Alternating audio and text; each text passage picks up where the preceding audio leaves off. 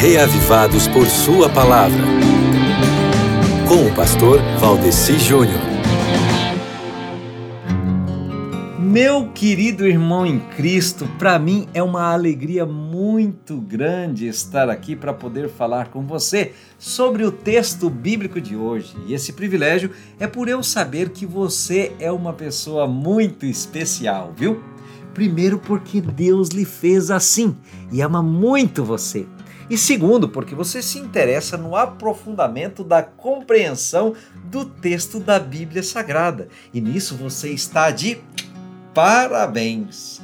Hoje o nosso, o nosso texto bíblico é Deuteronômio capítulo 29 e eu quero compartilhar com você aqui o que eu aprendi desse texto aqui na, nos comentários da Bíblia Nova Reforma, que explica para gente assim que essa passagem de Deuteronômio 29 apresenta o terceiro discurso de Moisés como um suplemento no qual Moisés novamente exorta Israel a que renove a aliança e adverte sobre as consequências desastrosas da desobediência. A aliança em Moabe, vista aqui no verso 1, não foi a aliança original, mas uma renovação da aliança feita no Sinai, em Horeb. Por se tratar de uma nova geração que não tinha vivido a experiência do Sinai nem os prodígios do Egito, era preciso que eles também escutassem as cláusulas da aliança da própria boca do grande legislador que foi Moisés. Veja bem, amigo ouvinte, como em outros discursos, a aliança baseia-se em uma recitação dos feitos poderosos do Senhor, que é o que nós vemos aqui nos versos 2 a 9, né? E faz referência que você pode conferir em Êxodo capítulo 19, versos 3 a 6, Josué capítulo 24, versos 2 a, a 13, entre outros versos. Entre outras maravilhas, Moisés menciona o seguinte: abre aspas. Durante os 40 anos em que os conduzi pelo deserto, é o que está aqui no verso 5, não lhes havia faltado nada para o seu sustento.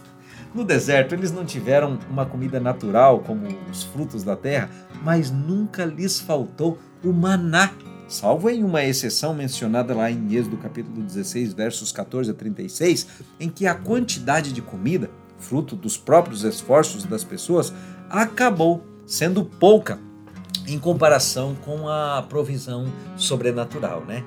Tampouco no deserto eles tinham podido desfrutar do fruto da videira, nem beberam vinho, nem qualquer outra bebida fermentada, é o que diz aqui no verso 6, porque no deserto eles não podiam cultivar videiras, né? Sabe, meu irmão, todo o argumento desses versículos é que aquele povo, aquelas pessoas, aqueles filhos de Deus, eles foram supridos com uma provisão sobrenatural e suficiente. Quanto ao aspecto contemporâneo da aliança, nós podemos ver aqui no verso 14, né, e também ligar isso aqui com o capítulo 5, versos 2 e 3, nós podemos aprender muitas lições para nós hoje.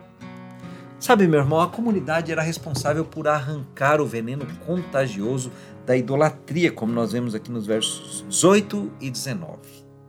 A passagem refere-se aos que buscam a idolatria. E vindo para a era cristã, em Hebreus capítulo 12, verso 5, é citado o mesmo texto para falar da volta de alguns à prática anterior ao cristianismo, deixando de lado a profissão de fé cristã. Caso contrário, a raiz que produz veneno amargo resultaria em dureza de coração, isto é, a pessoa persistiria em fazer o que lhe agrada. Aqui no verso 29 de Deuteronômio 29, nós temos as coisas encobertas, né? Aquilo que, que é revelado está para nós e aquilo que está encoberto é, pertence a Deus. Em primeiro lugar, isso aqui refere-se à sabedoria divina que está além da inteligência humana. As coisas reveladas são os ensinamentos apresentados na lei, apresentados na Bíblia, apresentados em Deuteronômio. Né?